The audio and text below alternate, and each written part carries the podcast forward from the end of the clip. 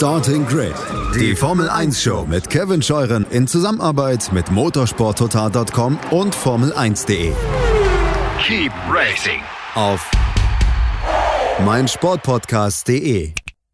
Einen schönen guten Tag und herzlich willkommen zu Starting Grid, eurem Formel 1 Podcast auf meinsportpodcast.de. Mein Name ist Kevin Scheuren. Der große Preis von Portugal liegt hinter uns, der große Preis von Spanien liegt vor uns. Der Ibero Header Teil 2. Nochmal vielen Dank an Michael aus unserer Starting Grid Fans äh, Telegram-Gruppe, der diesen Titel sich hat einfallen lassen, den wir einfach mal spontan geklaut haben. An meiner Seite heute ist natürlich der Chefredakteur von motorsporttotal.com, Formel1.de und de.motorsport.com, Christian Immervoll. Hallo Christian. Hallo Kevin. Und wir haben uns heute weibliche Unterstützung geholt, denn ihr könnt euch ja melden bei uns, bei mir. Wenn ihr mal dabei sein wollt hier als Hörerinnen und Hörer, äh, schreibt mir eine Mail, so wie sie es gemacht habt. Sophie Affeld ist da. Hallo Sophie. Moin zusammen, cool, dass ich dabei sein darf heute. Ja, ich finde es cool, dass du dich gemeldet hast. Äh, wie kam es dazu? Ähm, ja, ich habe irgendwie die, ähm, den vorletzten Stammtisch irgendwie gehört, den ähm, Hörerstammtisch. Und genau, hatte da auch deine Aufforderung gehört, dass man sich natürlich immer gerne melden kann, wenn man irgendwie mal dabei sein will. Und ähm, genau, da ich ähm, jetzt in meinem Umfeld, so Familie und Freunde, nicht so wirklich Leute habe, die so Formel 1 begeistert sind, ähm, und ich deshalb immer irgendwie wen suchen, mit dem ich darüber quatschen kann, dachte ich, äh, melde ich mich einfach mal und ja, deswegen bin ich jetzt hier. Dann mal direkt in den Podcast, damit auch jeder zuhören kann, ne? Genau. Sehr klug. Super Plan wahrscheinlich. äh, ja, wieso Formel 1? Also woher, woher kommt dein Interesse für die Formel 1? Ähm, ja, also ich bin da in der Tat noch sehr, sehr neu in der Materie. Also ähm, wie einige und das geht wahrscheinlich, glaube ich, einigen so, ähm, bin ich auch äh, über Drive to Survive erst zu der Formel 1 gekommen. Und zwar in der Tat auch erst im letzten Jahr. Ähm, Ach, also da ist was mit meiner Freundin gemeinsam. Ja, super. Wobei die hat nur Drive to Survive interessiert, ansonsten hat sie keinen, keinen Bock auf Formel 1. Ja, aber auch sehr interessant, muss man sagen. Ja, also ich hatte, ähm, also ich bin generell schon sehr sportinteressiert, verfolge auch mega viele Sportarten und will in dem Bereich eigentlich auch arbeiten, aber irgendwie ist Motorsport so komplett an mir vorbeigegangen bis dahin. Und ähm, ich habe dann letztes Jahr ein Praktikum gemacht und irgendwie kam da dann auch das Thema Formel 1 auf und da wurde ich halt auch gefragt, ob ich das gucke. Und habe dann, glaube ich, erstmal die zwei klischeehaftesten Antworten rausgehauen, die man so raushauen kann, nämlich, nee, ist mir viel zu langweilig, die Autos fahren eh nur im Kreis und Formel 1 ist eh kein Sport. Also sehr unreflektiert, äh, eigentlich auch gar nicht meine Art. Und äh, ich glaube, muss man nicht dazu sagen, dass sich das inzwischen geändert hat. Aber ähm, genau, meine Kollegen meinten dann, ja, es gibt da diese Netflix-Serie und ähm, gibt dem Ganzen einfach mal eine Chance. Und ja, das habe ich gemacht und ähm, ja, jetzt bin ich hier. Und genau, so kam das. Also Drive to Survive ist schuld. Ja, aber interessant, Christiane. Wir hatten ja sogar noch äh, bei dem Hörerstammtisch darüber gesprochen. Wer kommt denn über Drive to Survive zur Formel 1 und bleibt dann auch? Also äh, schön, dass wir jetzt auch mal ein Lebenbeispiel hier in der Sendung haben dann. Ja, ich glaube, ähm, ich habe aber auch einigermaßen Glück dadurch, dass ähm, meine Eltern zum Beispiel auch Sky haben, wodurch ich dann über Sky Go auch immer ein bisschen gucken konnte. Ich glaube, das ist äh, schon schwer, also ich weiß jetzt nicht, woran das bei deiner äh, Freundin liegt, Christian, dass sie die Formel 1 an sich sonst nicht interessiert. Aber für mich war es natürlich ganz cool, dass ich ähm, dann auch ein Rennen direkt auch gucken konnte, ähm, durch die Serie halt.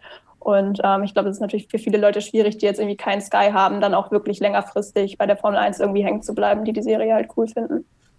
Ja, bevor wir dann äh, zum großen Preis von Portugal kommen, Christian, du hast dem, dem Deutschlandfunk ein Interview gegeben. Da ging es auch um Drive to Survive, ne? Ja, richtig. Ist schon ein Weilchen her, dass das Interview stattgefunden hat, aber jetzt haben sie auch den Beitrag veröffentlicht. Entschuldigung, kann man sich gern anhören. Also ich habe es auch auf meiner Facebook-Seite Formel 1 Insight mit Christian Nimmervoll und auf Twitter mst-christian N geteilt. Ähm, ja, die wollten halt wissen, wie das äh, von, von mir als Journalisten so bewertet wird macht das auf jeden Fall. Äh, ist sehr cool geworden, finde ich, dass das auch beleuchtet wird beim Deutschlandfunk. Äh, finde ich ganz gut, dass sie da auch mal ein Auge drauf werfen und Christian da als Experte rangezogen wurde. Sophie, der große Preis von Portugal äh, hat uns Lewis Hamilton als Sieger beschert. Max Verstappen auf zwei, Valtteri Bottas auf drei, Perez auf vier. Also nichts Neues im Starte Formel 1. Ja, oder? Also was sind so deine Takeaways dieses Rennwochenendes in Portugal? Ja, schwierig. Also ähm, ich glaube, man kann festhalten, der WM-Kampf bleibt weiter spannend. Du hast es ja gerade gesagt, also ergebnistechnisch jetzt eigentlich nichts Überraschendes. Wobei es ja in der Tat das erste Mal war, dass wir jetzt wirklich auch von 1 bis 4 ähm, beide Red Bull und beide Mercedes halt vorne drin hatten. Aber ähm, ja, ich hätte halt schon gerne auch diesen ja, Kopf-an-Kopf-Vergleich länger gesehen im Rennen und nicht nur bis Runde 20 so ungefähr. Aber ja, ähm, was ich auch noch mitnehme vom Wochenende ist, dass äh, auf jeden Fall auch die Psychospiele halt zwischen den Teams äh, auch neben der Strecke begonnen haben, fand ich auch sehr interessant. Und ähm, dass das Mittelfeld auch doch nochmal ein bisschen durcheinandergewirbelt werden kann. Ähm, ja, je nach Strecke, auch wenn McLaren natürlich trotzdem wieder ein bisschen on top war. Aber ja, ich glaube, auch wenn das Rennen jetzt nicht super spannend war, konnte man doch ein bisschen was mitnehmen. Ja, aber auch da nur ein McLaren, da werden wir natürlich gleich noch drüber sprechen. Christian, dieser Zweikampf zwischen Mercedes und Red Bull, äh, Sophie hat es angesprochen, der nimmt ja neben der Strecke auch extrem Fahrt auf. Ne? Jetzt äh, wird ja schon Dr. Helmut Marki als Grumpy, äh, Dr. Helmut Marki, Dr. Helmut Marko als Grumpy Old Man bezeichnet gefühlt, ne? Ja, er hat sich auch ein bisschen überschossen, finde ich, Kevin. Wir haben das in einem unserer Videos auf dem YouTube-Kanal von Formel1.de auch schon ein bisschen besprochen. Dieser Vorwurf in Richtung McLaren, dass Landon Norris, ähm, der hat ja einen Funkspruch bekommen. Ähm, wie, wie war der genaue Wortlaut, Kevin? Don't do him any don't favors. Don't do him any favors, tu ihm keinen Gefallen. Genau, im Qualifying. Das hat Dr. Marco ja direkt ein bisschen überinterpretiert. Ich mag ihn ja sonst sehr gern, aber da hat er, glaube ich, übers Ziel hinausgeschossen, dass quasi die McLarens, die ja mit Mercedes-Motor fahren, in der Weltmeisterschaft natürlich Mercedes unterstützen, ich glaube, das hat tatsächlich keine Grundlage gehabt. Und das Schöne aus unserer Sicht war dann, dass das so ein bisschen eine Stichelei zwischen den alten Busenfreunden, den großen Anführungsstrichen, äh, Helmut Marko und Toto Wolf geführt hat, weil der Toto hat dann am Sonntagabend in, in seiner Medienrunde ganz zum Schluss äh, nochmal eine Breitseite gegen Dr. Marco gestartet. Zuerst hat er schon im Fernsehen gesagt, ähm, der Helmut Marco, das ist unser bester Mercedes-Mann bei Red Bull sozusagen, weil er die, die Nervosität im WM-Kampf so ein bisschen rauslässt. Und später meinte er dann noch, ähm, also Dr. Grumpy war auch was, was gefallen ist und äh, der Helmut, ähm, der quasi, der tut sich ja selbst schon die Unruhe an, da müssen wir gar nichts beitragen, irgendwie in diesem, in diesem groben äh, sinngemäß hat er das ungefähr so gesagt. Also da geht es jetzt ein bisschen hin und her, immer mit einem Augenzwinkern dabei, aber man merkt schon, es, ist, es, es geht jetzt um was in dieser WM und das spüren die Leute auch und das spürt man dann auch, dass sich das in Interviews halt äußert. Das ist ganz normal, glaube ich. Und schön darf für uns. Darf ich dazu auch noch kurz was sagen? Ja, klar. Ähm, also ich fand es auch in der Pressekonferenz noch ganz interessant vor, ähm, ich glaube Freitag war das von den Teamchefs, ähm, wo Toto Wolf ja auch gefragt worden ist, was er denn davon hält, dass die sich jetzt ja auch, ähm, oder dass äh, Red Bull sich Ben Hodgkinson ja auch jetzt geholt hat, ähm, wo Toto Wolf ja auch meinte, ja, er versteht, dass man sich natürlich auch ähm, ja, innerhalb von Großbritannien natürlich umguckt, weil es einfach nah dran ist und dass es halt zur Competition auch irgendwie dazugehört. Ähm, da dachte, also war ich schon ein bisschen verwundert, dass er das scheinbar relativ entspannt eigentlich nimmt.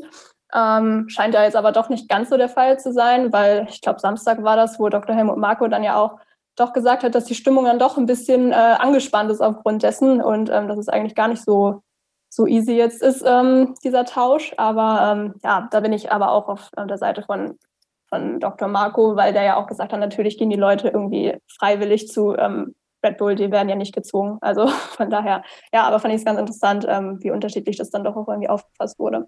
Ist irgendwie ganz interessant, Christian, ne? wie piefig die Leute innerhalb der Formel 1 reagieren, wenn mal einer de, das Team wechselt. Also auch einer, der, der durchaus was auf dem Kasten hat und was zu sagen hat und auch für eine Entwicklung bei einem anderen Team helfen kann. Oder ist es einfach nur dieses Wissen, dass er natürlich jetzt auch äh, Mercedes-Wissen mit zu Red Bull in die Motorenabteilung bringt, in die neue?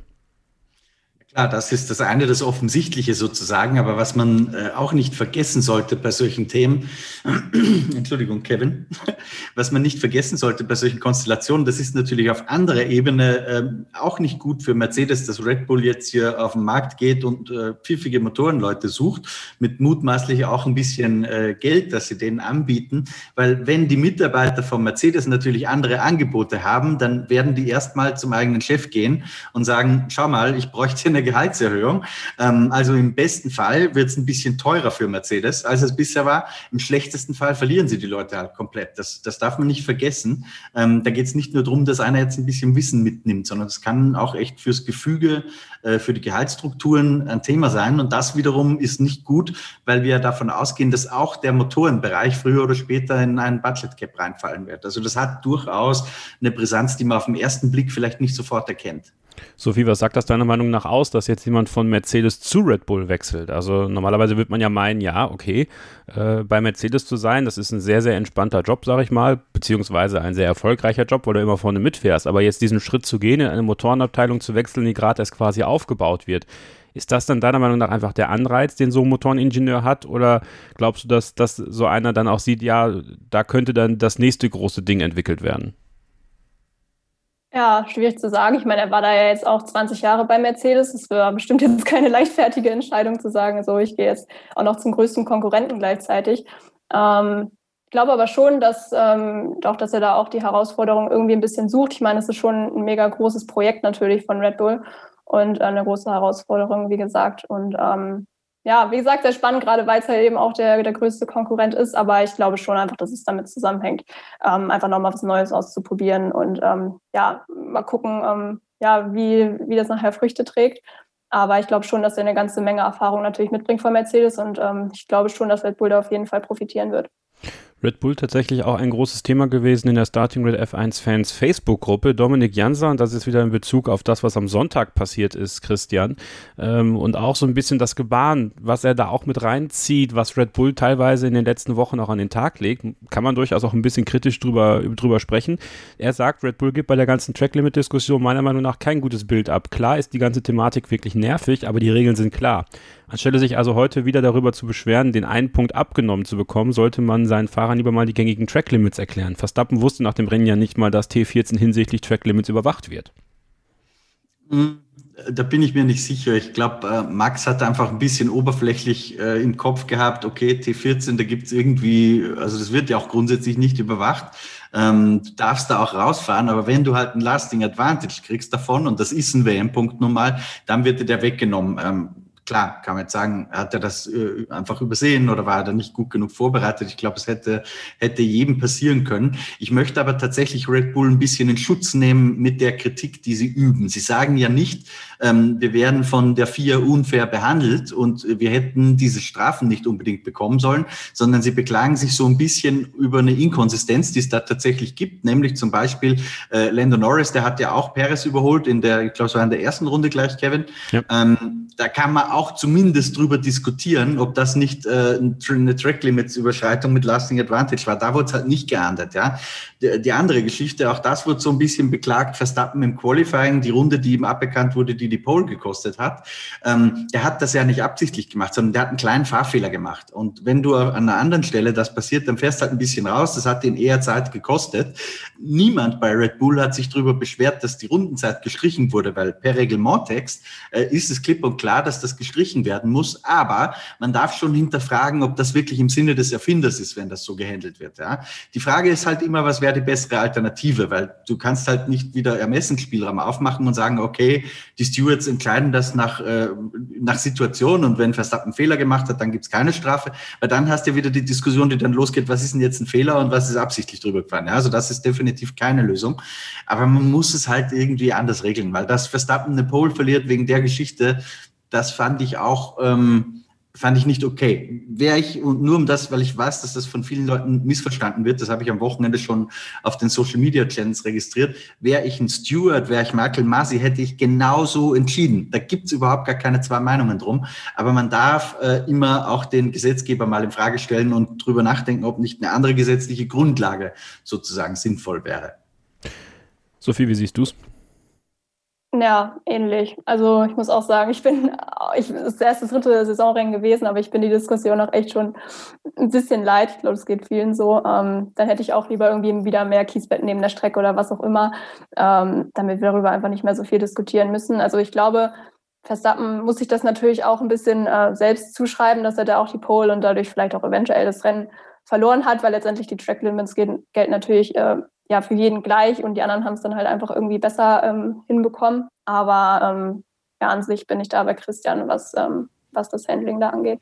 Übrigens, Kevin, ich hatte tatsächlich eine Idee ähm, letzte Nacht, äh, wie man das lösen könnte vielleicht, weil es heißt ja immer, ein Kiesstreifen unmittelbar daneben, der wird vieles richten. Ja, dahinter kannst du sogar wieder Asphalt machen.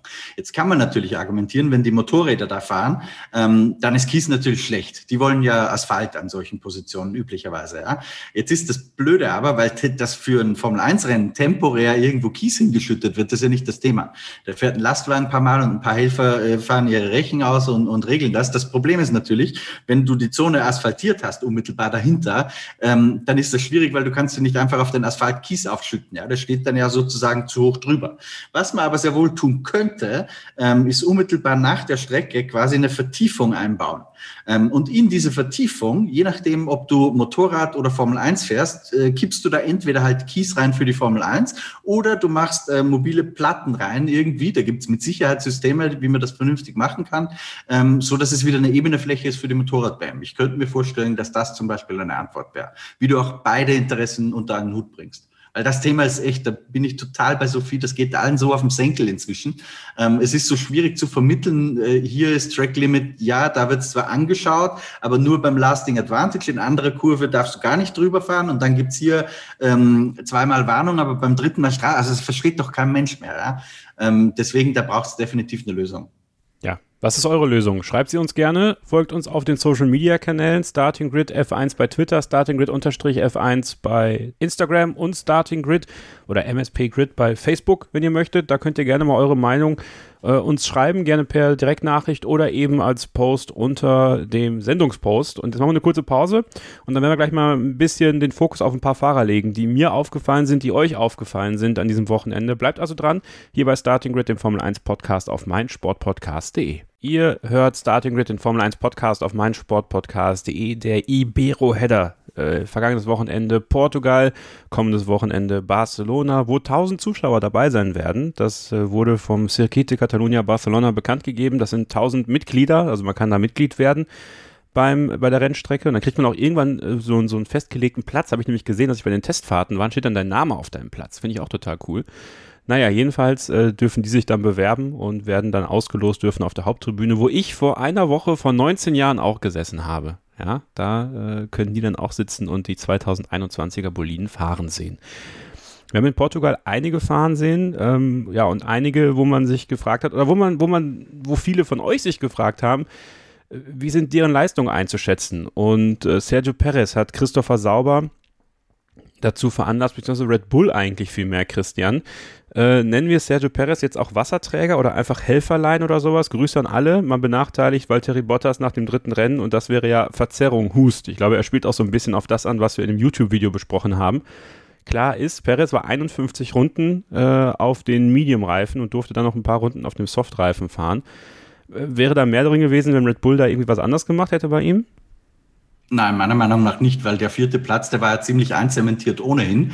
Das heißt, unabhängig von diesem äh, Vorwurf, den man Red Bull gemacht hat, dass man Perez sozusagen nur als Puffer eingesetzt hat mit dem Versuch, Hamilton aufzuhalten für Verstappen, was auch total Sinn ergibt, hätte ich genauso gemacht, ähm, war das einfach sinnvoll. Weil stell dir vor, es gab ja einen Zeitpunkt, da hatte Perez, äh, ich glaube, jenseits von zehn Sekunden Vorsprung auf Lewis Hamilton. Wenn da jetzt äh, ein VSC zum Beispiel kommt, ähm, dann gewinnt er das Rennen.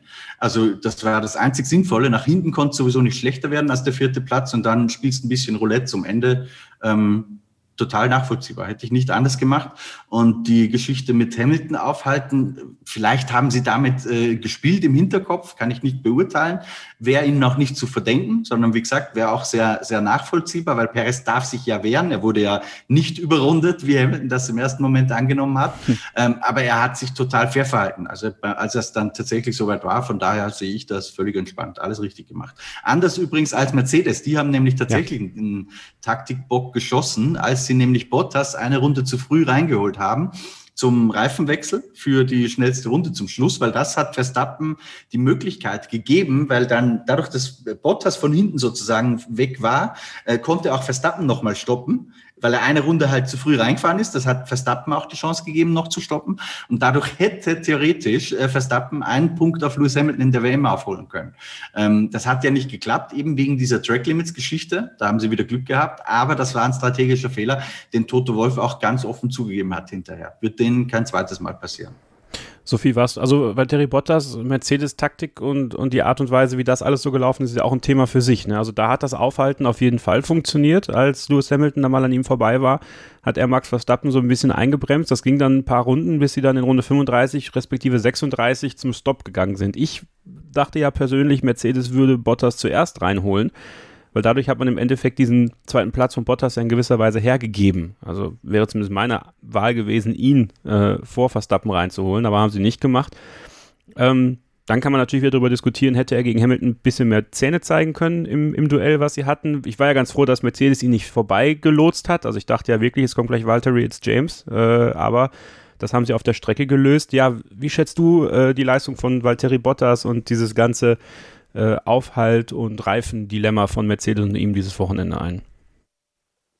Ja, ich glaube, für ihn war das sehr schwer dann irgendwie doch dieses Wochenende ich glaube, man hat schon gesehen, dass Hamilton auf jeden Fall auch mehr ähm, Pace hatte, was eigentlich auch ganz gut war, so dass sie das halt wirklich einfach auch leistungstechnisch klären konnten, ähm, indem er ihn dann ja auch ähm, überholt hat nachher. Ähm, wobei Wolf ja eigentlich auch schon vor dem Rennen klar gemacht hat, dass es auch keine Teamorder geben soll, sobald ja, Bottas halt eigentlich auch vorlegen kann. Ja, wie gesagt, hat dann halt für ihn nicht so funktioniert. Ich glaube, er war natürlich auch sehr enttäuscht, hat man ja auch gemerkt. Ähm, klar, wenn du jetzt die Pole holst, die für ihn ja an sich erstmal ein, ja schon ein Erfolg war auch, nachdem es ja die letzten beiden Rennen jetzt nicht so gut lief. Ähm, ja, dann willst du natürlich auch das Rennen gewinnen und ähm, er hatte natürlich nachher noch ein bisschen Pech dann ähm, mit diesem Problem mit dem Sensor, wo er, glaube ich, irgendwie fünf Sekunden oder so dann ja auch verloren hatte. Und ähm, im ersten Stint war ja auch ähm, ja, der Medium anscheinend nicht so sein bester Freund, sage ich mal. Von daher ja, hat er, also zählt er, glaube ich, schon eher so ein bisschen zu den Verlierern des Wochenendes. Ja, gut, schnellste Rennrunde, gut, vielleicht nochmal ein kleines Highlight, aber ich glaube, insgesamt ähm, ist das natürlich nicht das, was er wollte. Er wollte sich natürlich zeigen dieses Wochenende und zeigen, dass er auch noch da ist. Und ja, ein dritter Platz ist jetzt äh, nicht schlecht und es ist immerhin auch schon das zweite Podium. Diese Saison darf man ja auch nicht vergessen bei der ganzen Kritik, aber ja, trotzdem insgesamt auch eher ein täuschendes Wochenende für ihn. Ja, das Trio Bottas, Hamilton, Verstappen jetzt zum 15. Mal gemeinsam auf dem Podium gewesen, damit die erfolgreichste Dreier-Kombo auf dem Podium in der Formel 1-Geschichte. Ja, also haben illustre Podien hinter sich gelassen. Ähm, hinter sich gelassen haben auch andere Fahrer, andere Fahrer, sag ich mal. Ähm, würde aber ganz gerne mal auf die Fahrer eingehen, die wirklich Plätze gut gemacht haben in diesem Rennen. Daniel Ricciardo von Platz 16 auf Platz 9 vorgefahren und Fernando Alonso von Platz 13 auf Platz 8 vorgefahren, Christian. Also ich finde, ähm, die beiden haben mal aus ihrem verkorksten Samstag richtig gut rausgefunden und jeweils ein tolles Rennen gezeigt. Ja, hast eigentlich schon, schon alles schön zusammengefasst, Kevin. Verkorkster Samstag, besserer Sonntag. Ähm, bei beiden. Daniel Ricciardo sagt ja, ähm, er hat es zwar noch nicht so richtig äh, erfasst, wie, aber das Auto ist am Kurveneingang Knife Edge ähm, also auf, auf einen schmalen Grad zu fahren sozusagen. Und er glaubt aber, dass er das mit Setup richten kann. Und er vermutet so ein bisschen, das hat er gesagt gestern, dass er sich vielleicht ein bisschen zu sehr von Lando Norris Ideen hat steuern lassen, weil der kennt einfach das Auto, der kennt das Team, von daher ist es auch naheliegend, dass er sich anfangs so ein bisschen an Norris äh, orientiert hat. Aber er hat so ein bisschen angedeutet, dass er da vielleicht seinen eigenen Weg gehen muss. Und das sind halt genau die Dinge, die du in den ersten Runden, in den ersten Rennen für dich rausfindest. Und schauen wir mal, ob es ab Barcelona besser wird. Könnte ihm theoretisch entgegenkommen, weil Barcelona kennen alle sehr, sehr gut. Ähm, das heißt, da sind die Erfahrungsdefizite vielleicht ein bisschen kleiner mit diesem neuen Auto. Ganz davon abgesehen, dass er halt wieder ein, Rech ein Rennwochenende mehr äh, unterm Gürtel hat. Ja, man kann aber festhalten, Sophie, wir haben ja viel über die Schwächen der neu hinzugekommenen Fahrer in den Teams gesprochen und im Rennen zählt es nun mal. Also im Endeffekt ist es ja vollkommen egal, ob du jetzt im Qualifying äh, eine super Leistung zeigst und im Rennen die Punkte holst, dann ist das allemal ein Erfolg und da freut es mich tatsächlich für Alonso und Ricardo, dass sie das äh, an diesem Sonntag noch hinbekommen haben. Ja, für mich auch auf jeden Fall. Ähm, ich muss auch sagen, für mich sind die beiden halt auch auf jeden Fall auch eher Driver of the Day. Ich glaube, insgesamt ist es ja ähm, Perez geworden von den Nein, Fans. Ich, äh, also, eigentlich ist es Mazepin geworden. Ja, genau. Stimmt, äh, offiziell natürlich Mazepin. Ähm, nein, also verstehe ich nicht ganz, aber ähm, gut, ist ja auch nur ein Fan-Voting, von daher jetzt auch nicht so wichtig. Ähm, gut, ähm, ich glaube, den tat das natürlich beiden sehr, sehr gut, hatten wir auch viel Kritik. Ich meine, das war ja wirklich ein sehr viel diskutiertes Thema mit den Teamwechseln etc. Und ähm, ich glaube, gerade für, für Ricciardo war das auch sehr wichtig, dass er auch noch Punkte dann für McLaren holen konnte, gerade weil ähm, Sainz ja auch aus dem Punkt nachher gefallen ist. Das heißt, die konnten ja auch noch mal ein bisschen ähm, ja, Punkte dann oder den Vorsprung auch ausbauen auf Ferrari insgesamt. Und ähm, auch für Alonso ähm, hat es mich sehr gefreut. Ja, gut, die Quali, wie gesagt, ähm, ja, ist blöd gelaufen, aber letztendlich zählt es halt am Sonntag und da fand ich ihn sehr, sehr beeindruckend. Also ähm, gut, die hatten halt, glaube ich, auch eine, äh, eine, gute Strategie. Also ähm, der weiße Reifen schien ja schon auch irgendwie am besten zu sein oder am schnellsten zu sein nachher. Und klar, mit besserer Quali wäre sicher noch mehr gegangen, aber es sind trotzdem super Punkte erstmal auch für Alpine generell. Und ähm, ja, auf jeden Fall äh, gute Leistung von den beiden, hat Spaß gemacht zuzugucken. Ganz interessanter Punkt, Christian, den Fernando Alonso im Boxenfunk nach dem Rennen von sich gegeben hat, ist, dass er das Gefühl hat, dass man wirklich jetzt äh, auf dem Weg ist, dahin zu kommen, wo man hinkommen möchte und es gar nicht mehr so lange dauert. Und wenn man jetzt mal auf das Layout schaut, das reine Streckenlayout, unabhängig von Auf und Ab, ist ja Portimao gar nicht so unterschiedlich zu, zu Barcelona. Also es gibt ja durchaus Parallelen. Würde also bedeuten, diese aufsteigende Form von Alpine könnte sich auch nach Spanien ziehen. Da bin ich mir nicht ganz sicher. Also grundsätzlich glaube ich, dass das Auto tatsächlich besser wird mit den Updates. Sie haben auch äh, für Barcelona schon wieder das nächste angekündigt. Ich weiß leider nicht genau, was da kommt, ob es was Größeres ist, was Kleineres. Es wird bei vielen übrigens bei Barcelona auch schon so ziemlich das Letzte sein, kann ich mir vorstellen, weil der Switch auf nächstes Jahr einfach ein bisschen früher passieren wird. Aber es gibt schon einen sehr wesentlichen Unterschied zwischen Barcelona und Portimao, ähm, nämlich in der Kurvencharakteristik. Also da unterscheiden sich die Strecken ja, okay. schon ein bisschen. Barcelona hat sehr, sehr viele schnelle Kurven Kurven. Es hat diesen, diese Schikane am Ende, die sehr, sehr langsam ist. Aber der Alpin ähm, ist, das ist zumindest mein Gefühl, in diesen schnellen, langgezogenen Kurven hat er nicht unbedingt seine Stärken, sondern eher in den langsameren Ecken.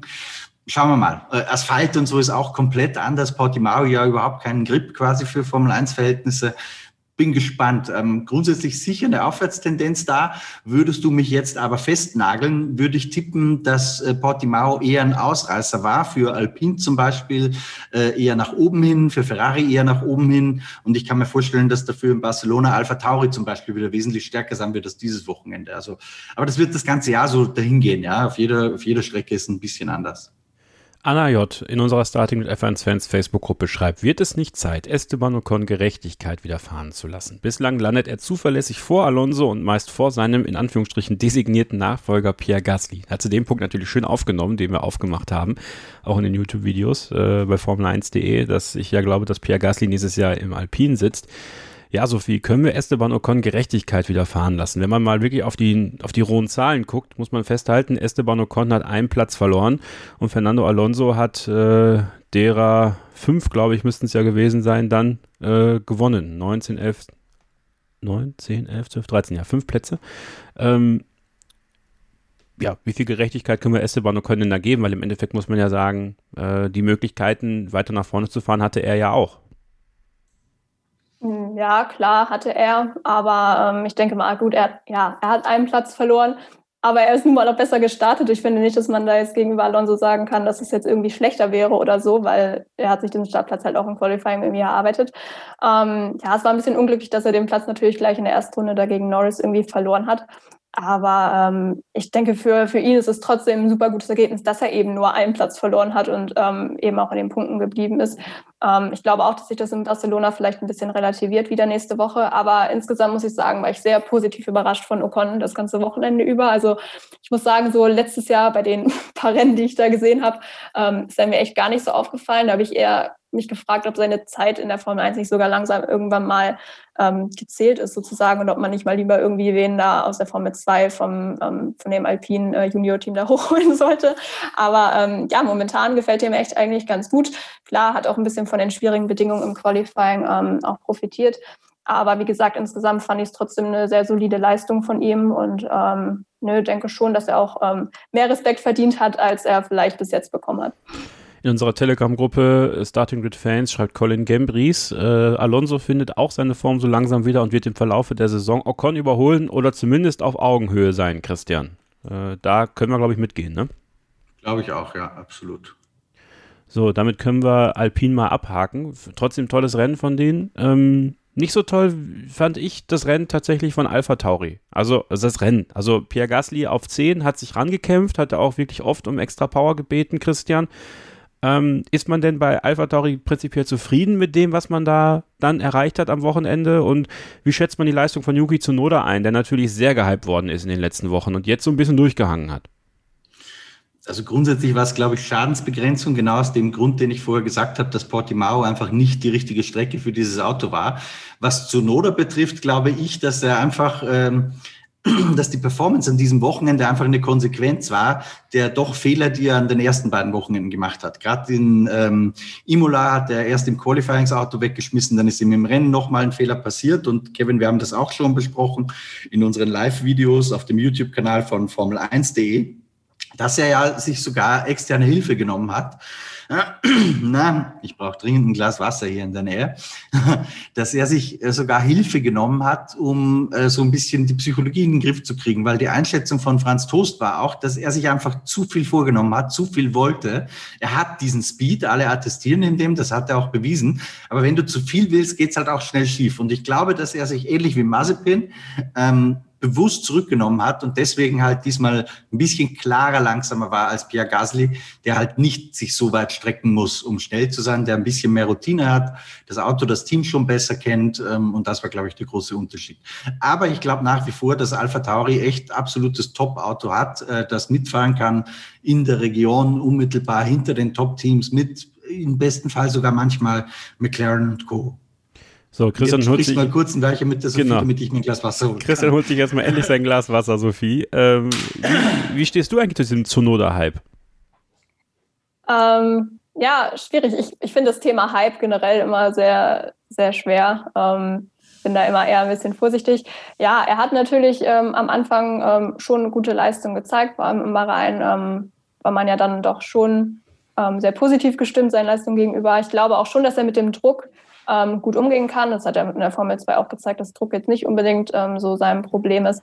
Aber ähm, ja, ich glaube, man muss ihm halt auch wie jedem anderen Rookie oder auch ähm, ja generell einfach die Zeit noch ein bisschen geben. Und ich meine, Gasly ist jetzt auch kein schlechter. Ich finde es schon normal, dass, dass er da auch ein bisschen Platz ähm, federn lassen muss vielleicht. Und ähm, ja, ich, ich glaube jetzt auch vor allem dieses Wochenende war es ihm vorher auch schon relativ klar, dass es jetzt kein Top-Wochenende ihn wird. Er meinte auch, er ist die Strecke noch nie vorher gefahren. Von daher hat er da jetzt auch nicht viel erwartet.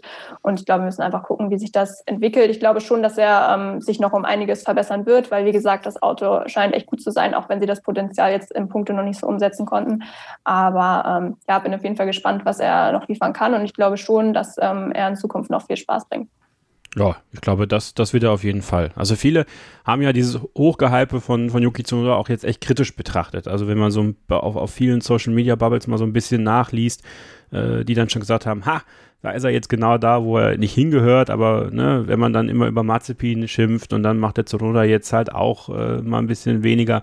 Also wie gesagt, man muss aber beide Seiten irgendwo beleuchten und das wollten wir einfach hier in diesem Podcast jetzt heute auch machen. Wir machen jetzt nochmal eine kurze Pause und dann sprechen wir über Williams, denn äh, die hatten ein wirklich äh, ganz interessantes Wochenende, muss ich sagen, über das wir noch ein bisschen sprechen möchten. Und ähm, ja, so ein bisschen über meinen persönlichen Fahrer der Stunde möchte ich sprechen und das ist Lando Norris. Bleibt also dran, hier bei Starting Grid, dem Formel 1 Podcast auf meinsportpodcast.de.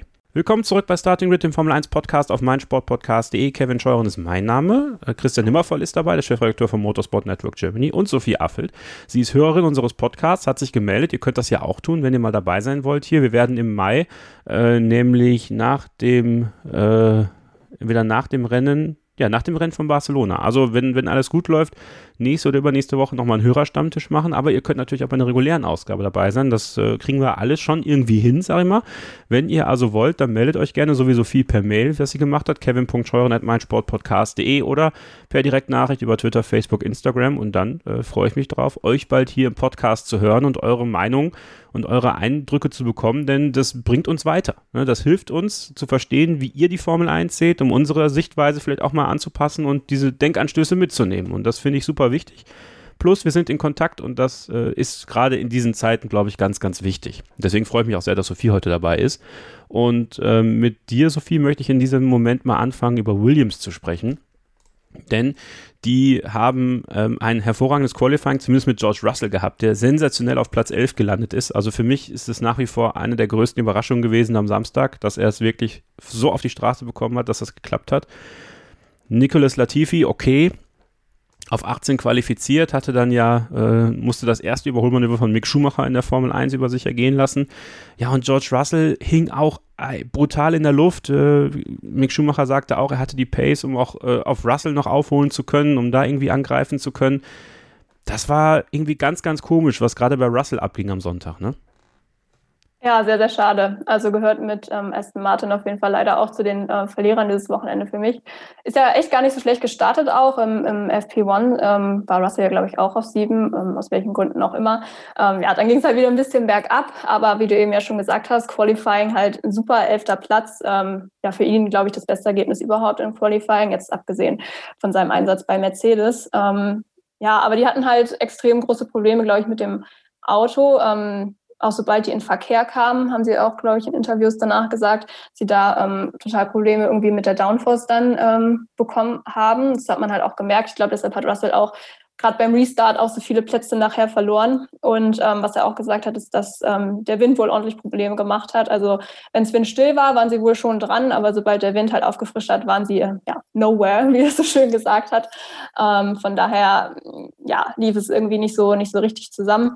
Ich glaube, Latifi ähm, kann an sich ganz froh sein, dass er immerhin mal ein Rennen beendet hat. War ja auch das erste Mal dieses Jahr. Von daher ähm, ja, weiß ich nicht, ob man das jetzt als Erfolgserlebnis verkaufen kann, aber ähm, ja, hat danach auch gesagt, dass eigentlich ähm, das Auto mehr ihn gefahren ist als er das Auto. Ähm, ja, also ich glaube, da, da hatten die echt einfach einige Probleme, was natürlich schade ist, weil Samstag relativ vielversprechend ähm, aussah, wobei ähm, man jetzt, glaube ich, auch nicht unbedingt erwarten konnte, dass Russell jetzt ähm, jetzt großartig irgendwie eine Punkteausbeute da mitnehmen kann. Aber ein bisschen besser, ja, eine bessere, bessere Platzierung wäre natürlich schon drin gewesen.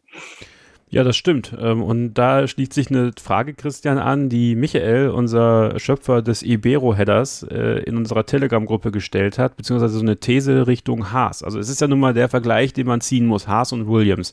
Er schreibt, kann es sein, dass der Haas nicht so scheiße ist, wie bisher gedacht, sondern auf dem Niveau von Williams, in Klammern Latifi, Fragezeichen.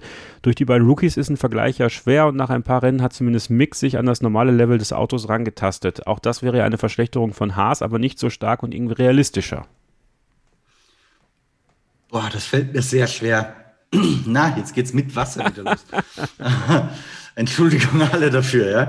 Ähm, das ist der neue, das ist der neue E-Zigarette. Seitdem ja, du die hast. Aber ja. die, die habe ich ja noch nicht mal geraucht jetzt irgendwie. Ja, okay, das ist Entzugserscheinung schon. ähm, egal. ähm, fällt mir unfassbar schwer, weil ich finde, dass es so schwierig ist, die beiden Hases einzuordnen. Ja? Ähm, wir wissen nicht, wie gut ist Mick, äh, wie schlecht ist Mazepin. Bei Williams, wie gut ist George Russell eigentlich wirklich? Wir glauben zu wissen, ziemlich gut nach dem, was wir im Mercedes gesehen hat. Also das ist ein bisschen einfacher einzuordnen. Aber eine Relation herzustellen zwischen Williams und Haas, ähm, das ist fast unmöglich, meiner Meinung nach. Und deswegen finde ich es unglaublich schwierig, da eine wirklich sinnvolle Antwort drauf zu geben.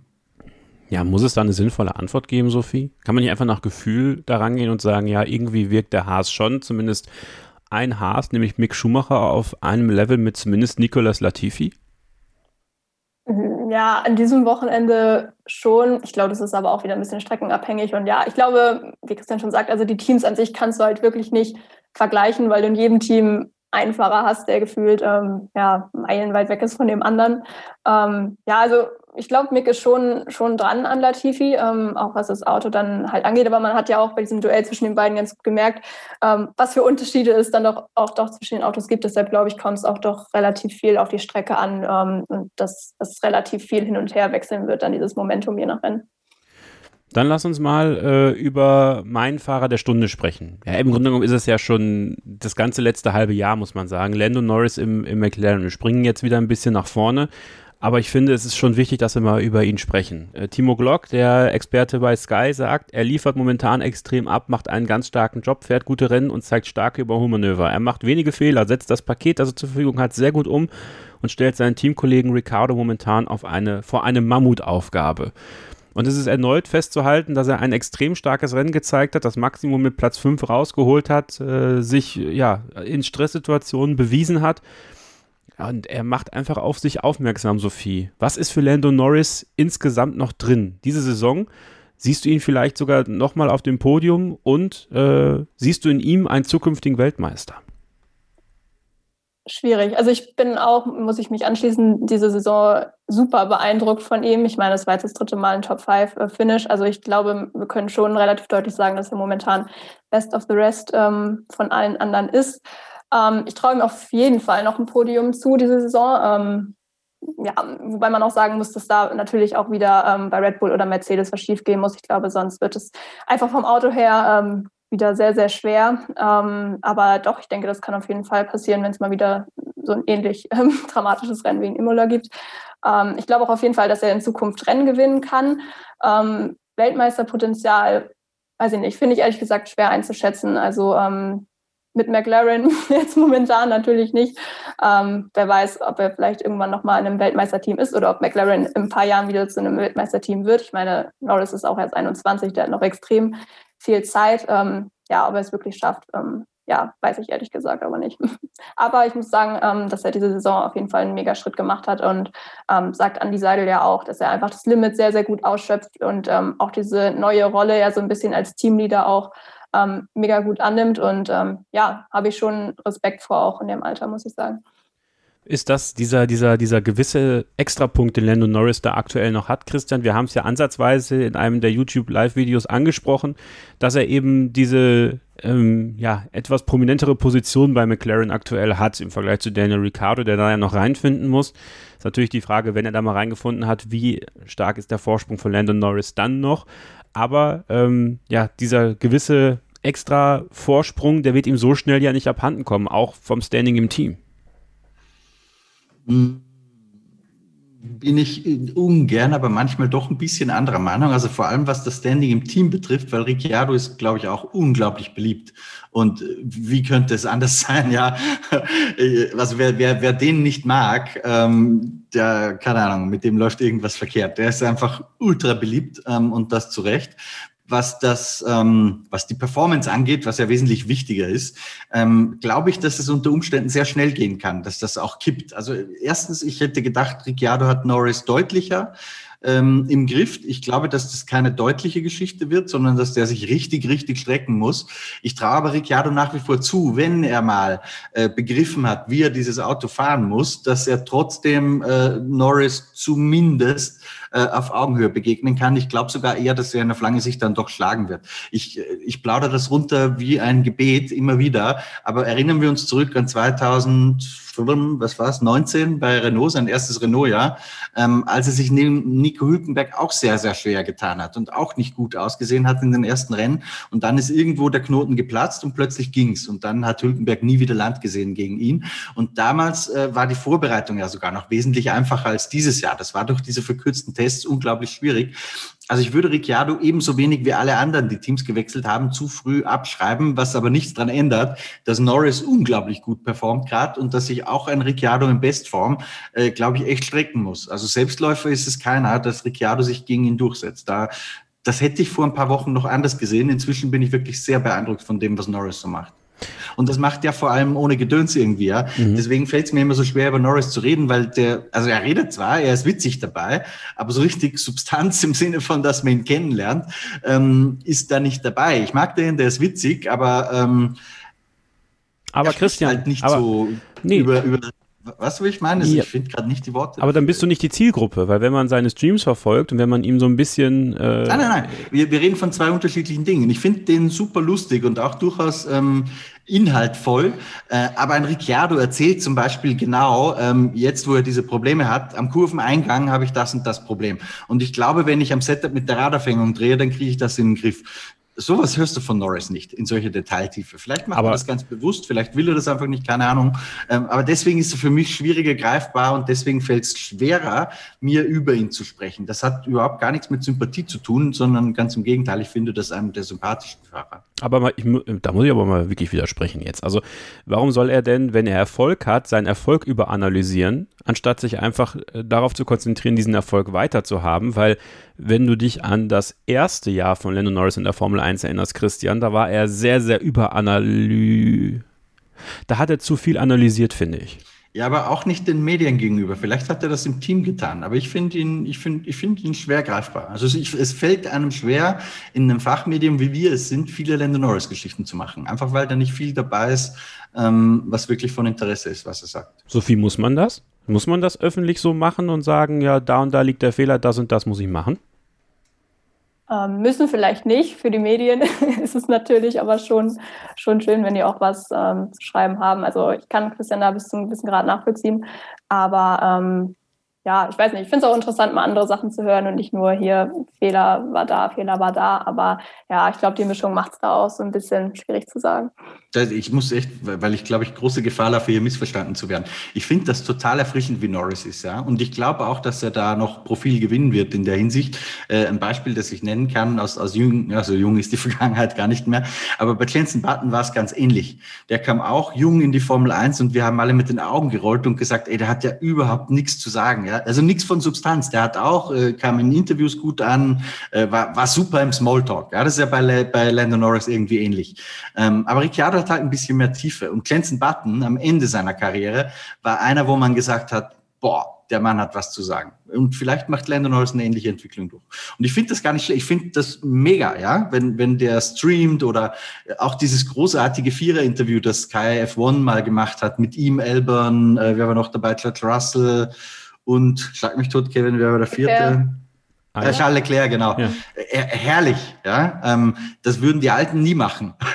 Und das ist aber super unterhaltsam. Also finde ich toll, aber es ist halt nicht irgendwie für, eine, für ein Motorsportmedium eine Geschichte. Das ist eigentlich, was ich sagen wollte. Hat, ja, okay. Also das kann ich dann, dann verstehe ich das auch. Ähm, zu der, zu der Streaming-Geschichte, ähm, nur kurz, jetzt geht das ein bisschen vom Thema ab. Ich glaube aber hm. auch, dass, dass er da auch mega geholfen hat, auch viele junge Fans irgendwie da reinzubringen, die vorher nichts mit der Formel 1 äh, am Hut hatten. Also ich glaube, da kann man ihm schon auch ein bisschen dankbar sein. Aber ähm, ja, ich weiß jetzt auf jeden Fall ähm, eher, wie du das gemeint hast, Christian.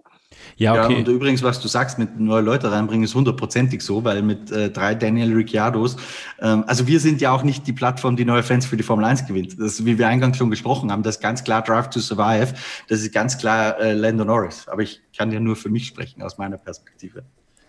Ja, deswegen, also das, das, aus deiner Perspektive gesehen, so äh, hast du vollkommen recht, ja. Aber irgendwie in das Gesamtbild, da, da gehört einfach meiner Meinung nach noch mehr rein. Könnt ihr aber auch gerne eure Meinung dazu noch äh, posten. Also wenn ihr denkt, okay, äh, ich rede Unsinn, gerne auch, ja, gar kein Problem, ähm, dann, dann, dann auch. Weil im Endeffekt äh, bringt uns dieser Austausch ja nur weiter und ehrlich gesagt hoffe ich auch ein bisschen, dass Lennon Norris einer wird, der dir noch ganz viele Geschichten bringt, Christian. Ja, einfach weil ich glaube, dass in dem noch das, sehr viel Das glaube ich auch. Also ja. total. Wenn der sich mal einlässt auf so ein Interview, wo man, ich sage immer, als würde man ihn zu Markus Land setzen, wo, wo er mal redet, sag mal, was ist das eigentlich für eine Familie, wo du herkommst? Und das sind halt die Dinge, die erzählt er alle oder manchmal in, in seinen Streams und auf Twitch. Ähm, aber ich würde es halt gern mal journalistisch aufbereitet auch hören. Naja, bei Beyond the Grid, bei Beyond the Grid hat er das gemacht. Das habe ich jetzt ehrlich gesagt nicht mehr in Erinnerung. Aha. Aber das war dann eine der wenigen Ausnahmen. nee, nee, da hat er drüber erzählt wie, wie seine Familie, wie das alles aufgebaut wurde damals. Ich meine, man muss natürlich fairerweise sagen, Lando Norris kommt ja auch aus einem gut betuchten Haushalt. Ne? Also wir machen uns über die Rich Kids, äh, Lance Stroll und Nikita Mazepin ein bisschen lustig. Im Grunde genommen. Ja, wobei ist, das, da ist schon ein Unterschied, Kevin. Das sind ja die ganze Karriere gekauft. Ähm, Lando Norris hat es halt finanziell ganz gut gehabt, aber es ist ja. nicht so, also der alte Mazepin, äh, Entschuldigung für den respektvollen Anrede gerade, äh, aber der zahlt ja eine halbe Million Dollar pro Testtag im Mercedes, damit Stoffel van Dorn dann den Instruktor macht, nach wie vor. ja. Und die beiden Idioten übrigens, das muss man auch mal dazu sagen, ähm, die wollen das ja schön geheim halten und dann posten van Dorn ähm, und Mazepin regelmäßig auf Instagram, dass sie zufällig beide gleichzeitig in Abu Dhabi am Strand liegen. Ja, oh, da mhm. wird die Konkurrenz nie drauf kommen, was die da machen. Also das, das ist echt doof, aber haben wir schon viel drüber drüber gelacht hinter den Kulissen. Aber das ist halt echt Geld, was da in die Hand genommen wird. In dem Ausmaß, glaube ich, ist das nicht in die Karriere von Lando Norris geflossen. Ah, okay.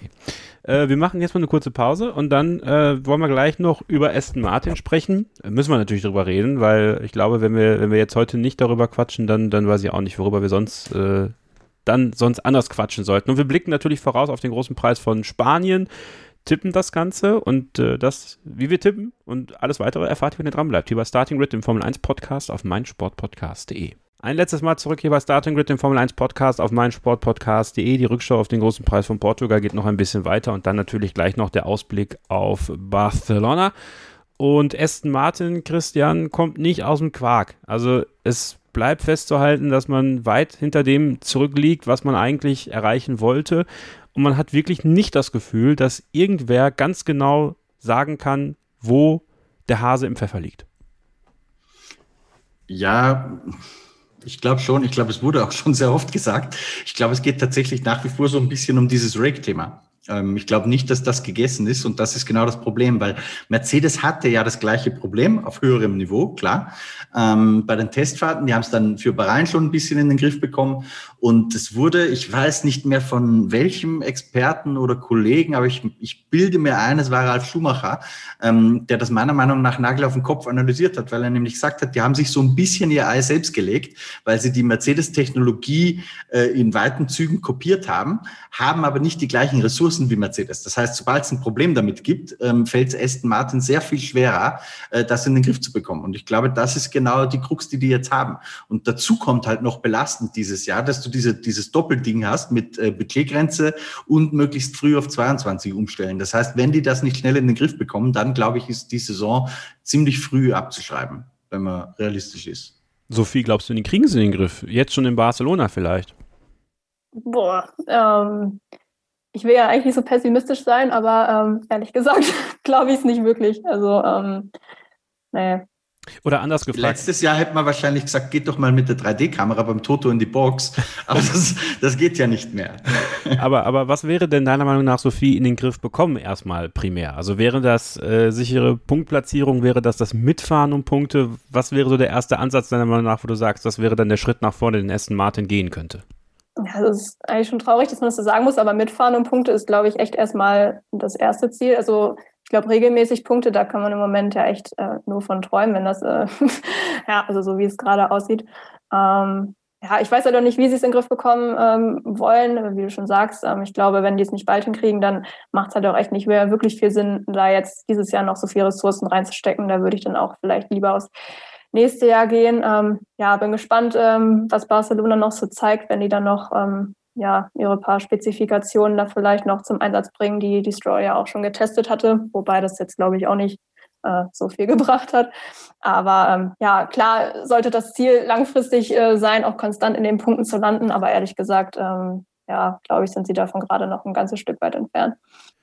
Wie viel Frustrationstoleranz traust du eigentlich mit Lance Stroll zu, Christian? Also viele reden hier über Sebastian Vettel und, und wie frustriert Sebastian Vettel sein muss, aber Lance Stroll ist ja jetzt auch eigentlich die letzten Jahre immer nur den Weg ein bisschen weiter nach oben gewohnt gewesen. Also wie schätzt du denn ihn ein? Also wird er eher noch so verkopfen und das Ding irgendwie patzig gegen die Wand fahren? Natürlich nicht das Auto, aber ich meine so rein vom, vom Denken her, als es ein Sebastian Vettel tut, der ja durchaus diese Situation bei Ferrari kennt, hinterher zu fahren und irgendwie immer weiterzumachen, immer weiterzumachen? Ganz ehrlich, wenn du dich mal zurückerinnerst, Kevin, an die letzten zwei, drei Jahre und an jede einzelne Pressekonferenz, in der Lance Stroll gesessen ist, dann bin ich mir ziemlich sicher, dass sein Depressions- und Frustbewältigungspotenzial oder einfach es ertragen zu können, ziemlich hoch ist, weil da sitzt er ja immer drin und macht den Eindruck, als hätte ihn sein böser Eislaufpapa äh, dazu gezwungen, dass er Formel 1 fahren muss äh, und er hat eigentlich überhaupt gar keinen Bock drauf. Also ähm, Inwieweit Stroll irgendwas emotional berührt oder nicht, kann ich überhaupt gar nicht beurteilen, weil der sitzt immer gleich da drin. Das Einzige, wo du mal ein bisschen Emotion hörst, die er, die er dann mal nicht verbergen kann, da muss er dann kurz uncool sein, äh, ist, wenn er zum Beispiel wie letztes Jahr in Istanbul auf Pole fährt, ja, wo er wirklich einen großen Erfolg hat, dann hört man mal ganz kurz Emotion. Ansonsten ist der für mich völlig undurchschaubar. Also fällt mir ganz schwer, ähm, den in irgendeiner Form einzuordnen. Ist Lance Stroll cool, Sophie? Inwiefern? Weiß ich nicht, findest du, das ist ein. Glaubst du, er macht es wirklich, um cool zu sein? So diese Schluffi-Art und sowas? Äh, nein, glaube ich ehrlich gesagt nicht. Ich glaube, er ist einfach so und äh, ich schließe mich da an. Also ich finde ihn auch extrem undurchschaubar. Ähm, ich finde, Vettel ähm, lässt einen da schon immer ein bisschen tiefer blicken. Also ja, Stroll, ich weiß nicht, ich finde ihn irgendwie auch als Typen jetzt nicht so sonderlich äh, spannend. Ich finde ihn auch nicht äh, übermäßig cool, ohne das jetzt als Beleidigung irgendwie ähm, zu verkaufen hier. Aber ähm, nee, ich glaube nicht, dass er das mit Absicht macht. So, ähm, muss man bei Nikita Matzepin eigentlich fragen? Also, Christian, erstmal Gratulation, du hast den, den Matzespin-Tipp richtig gehabt, ne? Nur einmal yes. hat er sich gedreht dieses Wochenende, also das ist schon mal ein Schritt nach vorne, ja, für Nikita Mazepin. Ähm, aber man muss ja wirklich erneut fragen, äh, macht der junge Mann das eigentlich extra? Äh, diese Aktion wie gegen Sergio Perez zum Beispiel, weil es sind ja, also wirklich, wir hatten diese YouTube-Live-Videos und wirklich an jedem Tag, also am Trainingstag, am Quali-Tag, auch am Renntag, wenn wir nicht auf die deutschen Fahrer geguckt hätten, hätten wir wieder über ihn sprechen können, weil er ja im Grunde genommen äh, damals den Ocon gemacht hat, äh, gegen, gegen Max Verstappen in Brasilien, ja. Also da hätte wahrscheinlich Perez ihm tatsächlich auf die Fresse gehauen. Ja, Perez glaube ich nicht, der, der ist da nicht der Typ dafür. Aber das ist schon, er stellt sich echt nicht geschickt an. Und dazu kommt halt, dass er noch diese wirklich ruppige Art hat, die ihn jetzt auch wahrscheinlich auf eine Mehrheit der Menschen zumindest übermäßig sympathisch wirken lässt. Das Gute ist, das habe ich auch in einem Tweet geschrieben dieser Tage mal, er macht halt echt Geschichten. Also was man ihm nicht vorwerfen kann, ist, dass er langweilig ist. Ob man die Geschichten, die er produziert, dann mag oder nicht, das ist wieder ein ganz anderes Thema. Aber es ist zumindest nicht langweilig mit ihm. Aber er macht echt sehr viel, also die Nummer mit Perez, ganz ehrlich, ehrlich. Ähm, mit einem anderen Fahrer haben wir heute schon in der Redaktion drüber gesprochen, als wir unsere Noten vergeben haben. Da wäre das schief gegangen, ja. Ähm, weil Perez hat da echt aufmerksam äh, mitgespielt, dass das nicht gekracht hat. Wenn da einer voll entschlossen reingeht, ähm, ein Max Verstappen zum Beispiel, kann ich mir gut vorstellen, dann geht das halt auch in die Hose, weil ein Verstappen mit dem Selbstverständnis, dass der sich da nicht so aufführt, ähm, wahrscheinlich reingeht. Ähm, oder auch, was ich auch ein bisschen befremdlich fand und wo ich, wäre ich in der Position von Günther Steiner, in mir auch mal zur Brust gegriffen hätte, wäre halt die Art und Weise, wie er mit seinem Renningenieur kommuniziert. Das finde ich äußerst ähm, respektlos, um ehrlich zu sein, wenn Günther Steiner sagt, und so sagt er das, das ist kein Problem bei uns, man muss den Nikita kennen, äh, alles nicht so tragisch, finde ich das gut. Ähm, er weiß das natürlich viel besser als ich, klar, weil äh, ich kenne seine Mitarbeiter genauso wenig wie er meine. Aber ich sage, bei mir im Team würde ich das nicht tolerieren, wird, wird sich jemand so aufführen, sage ich ganz, ganz ehrlich. Sophie, man wirft uns ja vor, ein übertriebenes Mazepin-Bashing zu betreiben. So, das stimmt vielleicht sogar. Also da kann ich mich jetzt nicht von freisprechen. Aber hast du denn positive Facetten von Nikita Mazepin, wo du sagst so, Kevin, Christian, schaut aber bitte eher da drauf, als immer nur darüber zu sprechen, was er falsch macht, wie oft er sich dreht, bla bla bla bla bla. Also ähm, ich glaube, Ralf Schumacher hat das am Wochenende ganz gut zusammengefasst, als er meinte, Marzipin ist völlig lost. Ich finde, das trifft es eigentlich ganz gut. Also das einzig Positive, was ich ihm jetzt generell vom Fahrerischen abgewinnen kann, ist halt echt, dass er sich nur einmal gedreht hat. Aber wenn das halt schon die positive Nachricht ist, dann äh, ja, kann man sich denken, dass sonst nicht, nicht viel Positives geht. Ähm, ja, also ich glaube, er macht sich momentan auf keiner Seite wirklich beliebt. Also bei den Fans war es ja ohnehin schon nicht. Und ähm, jetzt auch ähm, bei den Fahrern, ich glaube, es gibt kaum einen, der ähm, ja, ihn erstens wirklich ernst nimmt und zweitens äh, ihn irgendwie sympathisch findet, weil er halt ja gefühlt mit jedem schon mal irgendwie einen, einen Zwischenfall hatte. Ist natürlich übertrieben jetzt, aber ähm, nee, also ich, ich muss auch sagen, ich habe vor der Saison wirklich versucht, da neutral auch ranzugehen und zu sagen, okay, ich finde es zwar ähm, großen äh, Mist, was er da ähm, so verzapft hat ähm, neben der Strecke auf ähm, die letzten Monate.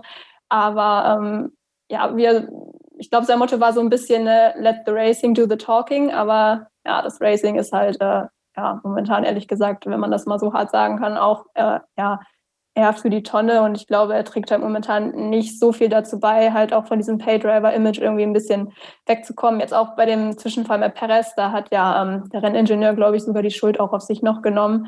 Aber ähm, ich meine, er wurde halt auch von Russell im Williams überholt noch im letzten Rennen. Also ähm, ja, ich glaube, also klar, Bashing muss man ein bisschen aufpassen, aber ähm, ich weiß nicht, ich glaube, ähm, ich hätte auch nicht gedacht, dass der Abstand zum Mick beispielsweise so groß ist. Und ähm, ja, vielleicht, ich, ich glaube, vielleicht kann schon noch was kommen und er braucht einfach ein bisschen länger, aber momentan ähm, ja, bleibt da leider in der Tat nicht wirklich was Positives über.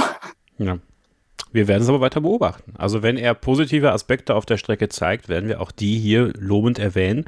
Ähm, festzuhalten ist Christian, sein Teamkollege Mick Schumacher, ähm, kriegt es richtig gut auf die Kette aktuell. Ähm, traust du ihm in, in Spanien den, den nächsten Schritt irgendwie zu? Äh, also den nächsten Schritt im Sinne von vielleicht den nächsten Williams zu knacken oder wer auch immer dann vor ihm ist, vielleicht der äh, aufs Lenkrad schauende Kimi Räikkönen, der äh, irgendwelche Einstellungen vornimmt, während er im Windschatten seines Teamkollegen ist und ihm hinten drauf fährt? Ehrlich gesagt glaube ich das nicht, ähm, weil für Williams war das Rennen schon ein bisschen Ausreißer nach unten. Die waren ja äh, vor allem George Russell sehr, sehr konkurrenzfähig im Qualifying, aber im Rennen haben sie es dann nicht auf die Kette bekommen. Ähm, wahrscheinlich ging es da um die Reifen. Da habe ich mich, um ganz ehrlich zu sein, noch zu wenig damit auseinandergesetzt, was die genauen Gründe dafür waren. Aber ich glaube nicht, dass Williams dauerhaft solche Schwierigkeiten haben wird. Also dass er dann und wann mal Latifi ein bisschen kitzeln kann, das glaube ich schon. Ähm, in die Region von Russell, in der er jetzt ja auch war, da wird er, glaube ich, eher seltener hinkommen. Also realistisch muss man sagen, Haas ist und bleibt das schlechteste Team der Formel 1. Die haben auch nicht vor, irgendwas am Auto zu ändern, also wird es auch so bleiben. Dass es dann und wann mal streckenbedingt ein bisschen besser geht, so wie dieses Wochenende, das glaube ich schon. Das Wichtigste für Mick ist einfach, dass er Mazepin weiterhin so im Griff hat wie bisher. Und dass er sich von diesen ganzen äh, Geschichten um Mazepin auch nicht irritieren lässt, sondern einfach ganz ruhig sein Ding macht ähm, und irgendwann wird der Tag kommen, da hat er mal ein Auto, mit dem er in die Punkte fahren kann. Wahrscheinlich nicht dieses Jahr. Und dann muss er zuschlagen und das nutzen. Und eins würde ich noch ergänzen ähm, zu diesen Aussagen von Günther Steiner. Ja, der Mazepin braucht halt ein bisschen länger. Mag sein, sei ihm auch zugestanden. Man muss aber dazu sagen, und es ist nicht gesagt, dass die Regel in der Formel 1 so weitergeht, aber Mick Schumacher ist jetzt auch nicht gerade dafür bekannt, dass er im ersten Jahr wie eine Rakete startet. Ja, also ja, schauen wir mal. Wir werden es weiter beobachten, wie du immer sagst, Kevin. Ja, natürlich. Blick auf äh, Barcelona vielleicht, Christian. Was sind so Faktoren, auf die man achten sollte? Also ähm, so quasi so ein, so, ein, so ein Handbuch Barcelona. Was, was sind so deine, deine Faktoren, die du damit einbeziehst?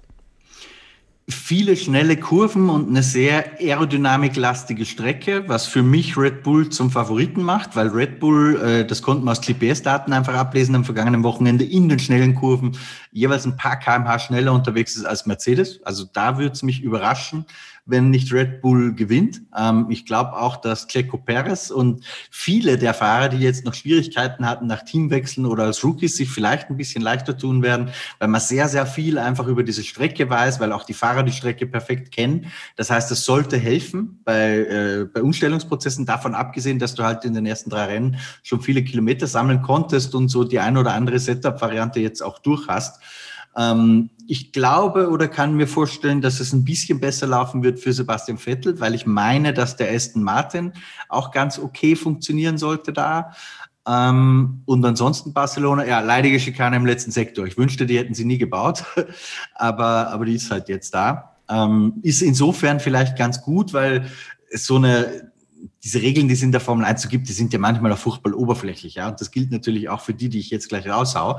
Aber der letzte Sektor in Barcelona mit dieser engen Schikane ist immer so ein bisschen Indikator auf das nächste Rennen in Monte Carlo gewesen. Das heißt, wer im letzten Sektor schnell ist, der ist in der Regel dann auch in, in Monaco konkurrenzfähiger.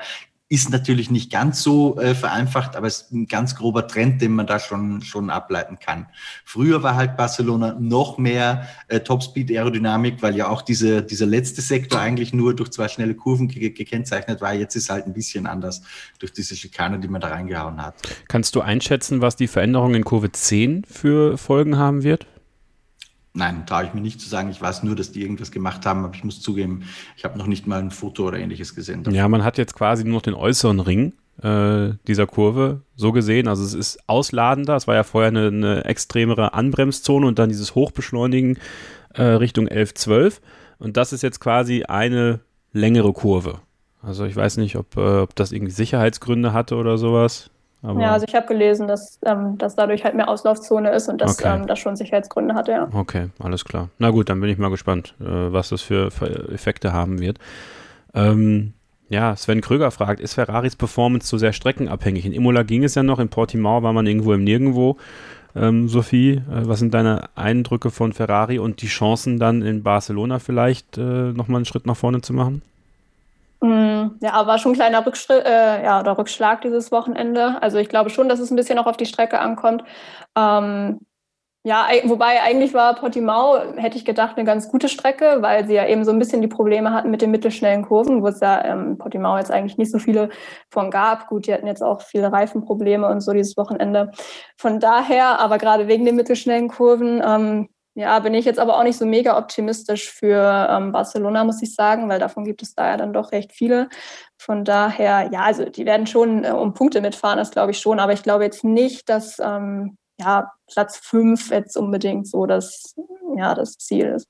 Also klar wird sein, wenn einige von euch Portimao langweilig fanden. Ja, also man muss vielleicht mal festhalten, Portimao war ein völlig klassisches Formel-1-Rennen. Ja, es war einfach so, wie die Formel 1 halt auch mal ist. Die Formel 1 äh, ist halt manchmal unspektakulär, wenn wir keinen Regen haben, wenn wir keinen Chaos an der Box haben, wenn wir keine Unfälle haben.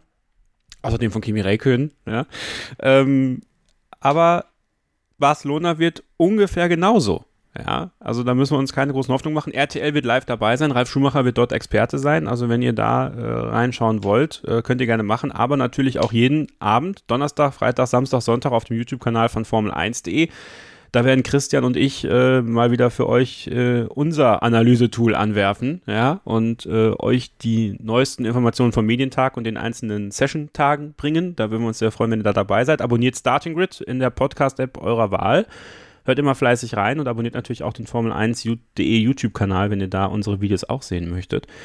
Und was wir natürlich jetzt noch machen müssen, ist das Ganze zu tippen. Wir hatten auch in Barcelona unser Kicktipp-Spiel natürlich geschaltet sozusagen und 109 Punkte haben zum Tagessieg gereicht und zwar für Leclerc-2106, für Win, für Anton und für Diver. Ja, herzlichen Glückwunsch an euch vier. Ihr seid die Tagessieger. Äh, zur Saisonmitte gibt es für die ersten drei jeweils ein Buch von Stefan Ehlen, die Grand Prix-Geschichten abzugreifen. Deswegen tippt er auch immer fleißig mit. Ja, es gab Diskussionen über das Punkteschema. Das ist jetzt aber so und bleibt auch so bis zum Ende der Saison. Und nächste Saison machen wir alles anders. Aber bis dahin wird aber auch äh, konstantes Tippen belohnt. Deswegen äh, vergesst nicht zu tippen. Und wir hier im Podcast tippen auch. Wir tippen die ersten drei, die Pole Position. Äh, wie viele Dreher hat Mazepin? Äh, wird Sebastian Vettel in die Punkte fahren? Und welches Team wird Best of the Rest sein? Ladies first, Sophie. danke, danke. Ähm, also ich gehe da mit Christian mit. Ich glaube auch, dass äh, Red Bull die Strecke ganz gut liegen wird, weil das halt eben eine Strecke ist, wo es, glaube ich, ein bisschen mehr um Downforce geht als um Motorenleistung. Auch wenn, ich weiß nicht, ob ich das vorhin richtig gelesen habe, dass Hamilton seit 2017 jedes Rennen da gewonnen hat. Aber das ähm, habe ich jetzt einfach mal außer Acht gelassen und habe gesagt, dass äh, Verstappen die Pole holen wird. Das heißt, ähm, ja, auch dieses Wochenende keine Hundertste ähm, für Hamilton, aber die wird schon eh noch früh, äh, ja, früh genug kommen. Ähm, ich habe auch gesagt, dass Verstappen das Rennen dann nach Hause fahren wird, vor Hamilton dann in der Tat. Und auf drei habe ich dann ähm, Perez, einfach weil ich glaube, dass die Strecke für ihn vielleicht auch ganz gut sein könnte, wenn es ein bisschen wärmer ist, ähm, weil er das Reifenmanagement ja in der Regel eigentlich ganz gut hinkriegt. Und ähm, im letzten Jahr war er immerhin Fünfter. Also gut, Racing Point hatte einfach ein sehr gutes Ergebnis letztes Jahr in, in Barcelona, aber deshalb traue ich ihm da jetzt dieses Wochenende auch einiges zu. Ähm, Vettel Punkte hm, bleibe ich jetzt äh, pessimistisch wie vorhin und sage ähm, nein. Und ähm, Spins Marzipin oh, hat sich ja jetzt echt schon verbessert. Ich hatte eigentlich eingesagt, aber vielleicht ist es ein bisschen langweilig. Vielleicht äh, nehme ich doch ähm, lieber zwei. Also sage ich zwei. Und äh, Best of the Rest, ja, muss ich glaube ich auch langweilig bleiben. Ähm, ich hatte ganz am Anfang auch mal über Ferrari nachgedacht, ähm, aber habe mich da ja auch eben schon ein bisschen selbst widersprochen, indem ich meinte, dass die Strecke denen glaube ich nicht ganz so gut liegt. Ähm, Sainz hat da bis jetzt zwar immer Punkte geholt, glaube ich, in Barcelona, aber wie gesagt, ich glaube, das wird insgesamt nicht reichen. Deswegen bleibe ich ähm, dann doch bei McLaren, weil das Qualifying, glaube ich, in Barcelona ja auch eine relativ große Rolle dann spielen wird, wo ähm, die ja eigentlich, ja gut, noch gar nicht so viel Glück hatten dieses dieses Jahr. Aber ähm, ja, ich, ich sag mal, das ändert sich dieses Wochenende und deshalb bleibe ich da langweilig und sage McLaren. Ja, ich ziehe mal, zieh mal meine Tipps vor, denn sie sind bis auf einen komplett gleich zu Sophies Tipps. Ich sage Mazepin. Ja, Alter, dann wird es heute echt langweilig. Aber mach mal. ich sage, Mazepin dreht sich kein Mal. Christian. Das ist der einzige Tipp, der nicht gleich ist. Ja, okay. Also ich bei Mazepin würde ich sagen zwei Dreher, weil ich glaube, Barcelona geht das schneller mal ähm, Sebastian Vettel, glaube ich, in die Punkte, aber den, den Renntipp von Sophie würde ich komplett spiegeln. Also ich glaube auch Verstappen aus Pole vor Hamilton und Perez, wobei bei Perez bin ich mir nicht ganz sicher, aber ich, ich irgendwie glaube ich schon. Aber man weiß ja, mein Tipp ist immer falsch. Also Sophie, so gesehen hast klasse gemacht jetzt. Ja. ähm, und hast noch irgendwas ab? Ah, Best of the Rest, da gehe ich auch ein bisschen auseinander, da würde ich sagen äh, Pierre Gasly. Ah, also Alpha Tauri, okay. Ja. Äh, äh, tatsächlich eher Gasly als Zunoda, aber ja, wenn du es als Team haben möchtest, dann Alpha Tauri. Aber Pole Position auch Verstappen, oder? Ja. Okay, gut. Ja, dann sind wir da wirklich relativ gleich. Ich habe es mir aufgeschrieben. Wir werden das Ganze dann nächste Woche hier natürlich besprechen. Und ich bedanke mich an dieser Stelle ganz, ganz herzlich bei Sophie Affelt, dass sie heute mit dabei war. Es hat mich sehr gefreut und du darfst gerne wiederkommen, wenn du möchtest. Ja, danke euch. Hat echt mega viel Spaß gemacht. Das hoffe ich, das hoffe ich. Ich hoffe euch auch beim Zuhören. Danke auch dir, Christian.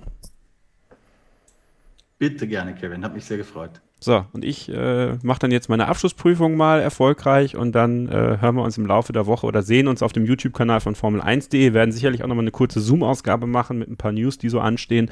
Deswegen äh, seid da immer mit dabei. Ich bedanke mich bei euch fürs Zuhören. Folgt uns, wo ihr uns folgen könnt. Empfehlt uns weiter, schreibt eine Rezension bei iTunes und ja, habt eine schöne Woche. Bleibt gesund, passt aufeinander auf und bis zum nächsten Mal. keep racing. Starting Grid, die Formel 1 Show mit Kevin Scheuren in Zusammenarbeit mit motorsporttotal.com und Formel1.de.